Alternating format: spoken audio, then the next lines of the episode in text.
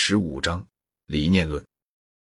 国家篇的中间一部分，即自第五卷的后半部至第七卷的末尾，主要的是论述与政治学相对的纯粹哲学问题。这些问题以一种相当突然的论述被提了出来：除非哲学家就是王，或者这个世界上的王和君主都具有哲学的精神和力量，使政治的伟大和智慧合而为一。并把那些只追求两者之一而不顾另一的平庸的人们驱逐到一旁去，否则城邦就绝不会免于灾难而得到安宁。而且，我相信，就连全人类也不会得到安宁。唯有到了那时候，我们的这个国家才有获得生命并见到天日的可能。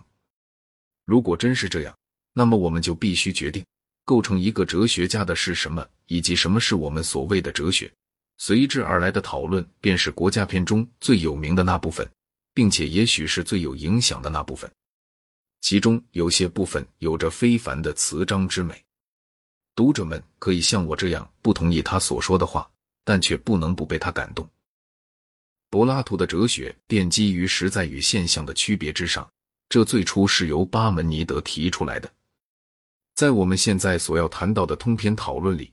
也不断的出现着巴门尼德式的词句和论证，然而他谈到的实在却带有一种宗教的情调。那与其说是巴门尼德式的，倒不如说是毕达哥拉斯式的，并且其中有很多的数学和音乐，还可以直接追溯到毕达哥拉斯的弟子。巴门尼德的逻辑与毕达哥拉斯和奥尔夫斯教派的出世思想相结合。就产生了一种被认为既可以满足理智，又可以满足宗教情操的学说，结果便是一种非常有力的综合。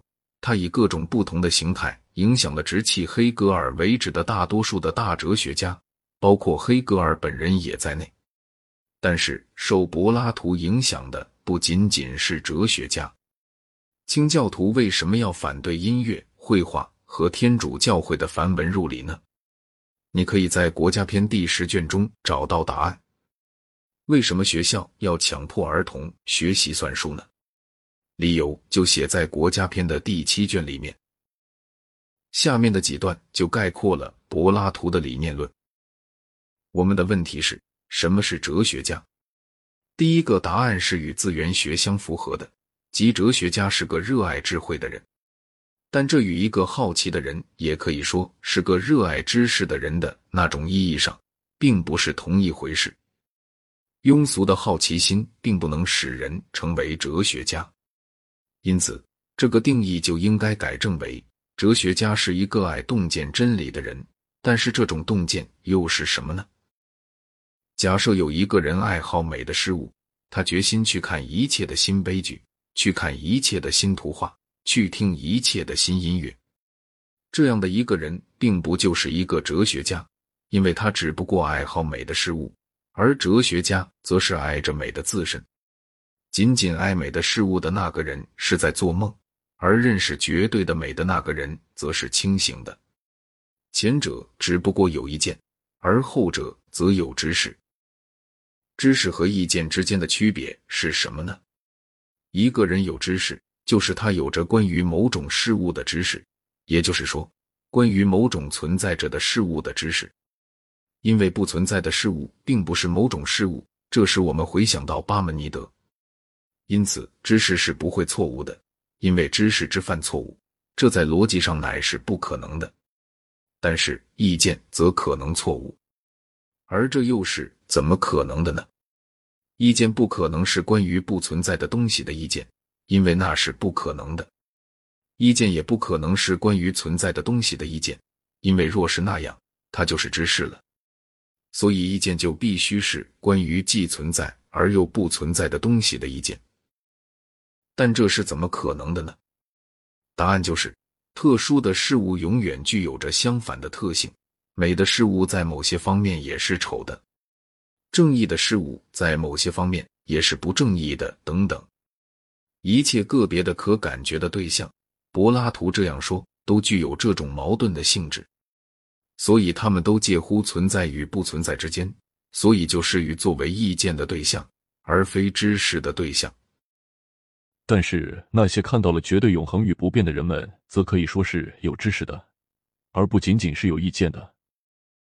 这样，我们就达到了一个结论，即意见是属于感官所接触的世界的，而知识则是属于超感觉的永恒的世界的。例如，意见是涉及个别的美的事物的，但知识则是涉及美的自身的。这里所提出的唯一论据就是。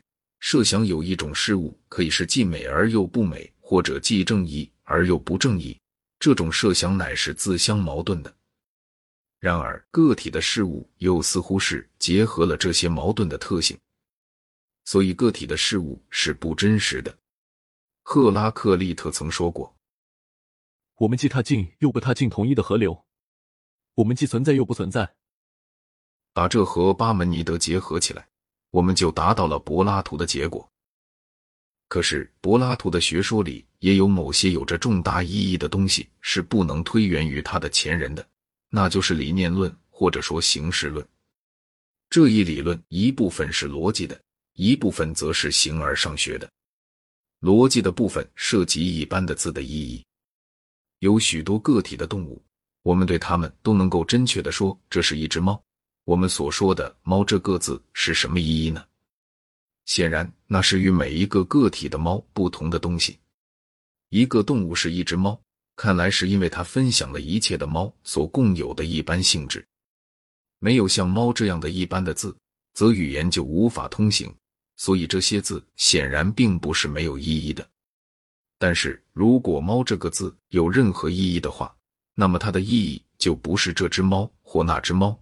而是某种普遍的猫性，这种猫性既不随个体的猫出生而出生，而当个体的猫死去的时候，它也并不随之而死去。事实上，它在空间和时间中是没有定位的，它是永恒的。这就是这一学说的逻辑部分，支持他的论据是很有力量的，并且与这一学说的形而上学的部分完全无关。按照这一学说的形而上学部分说来。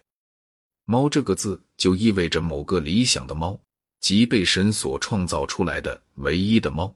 个别的猫都分享着猫的性质，但却多少是不完全的。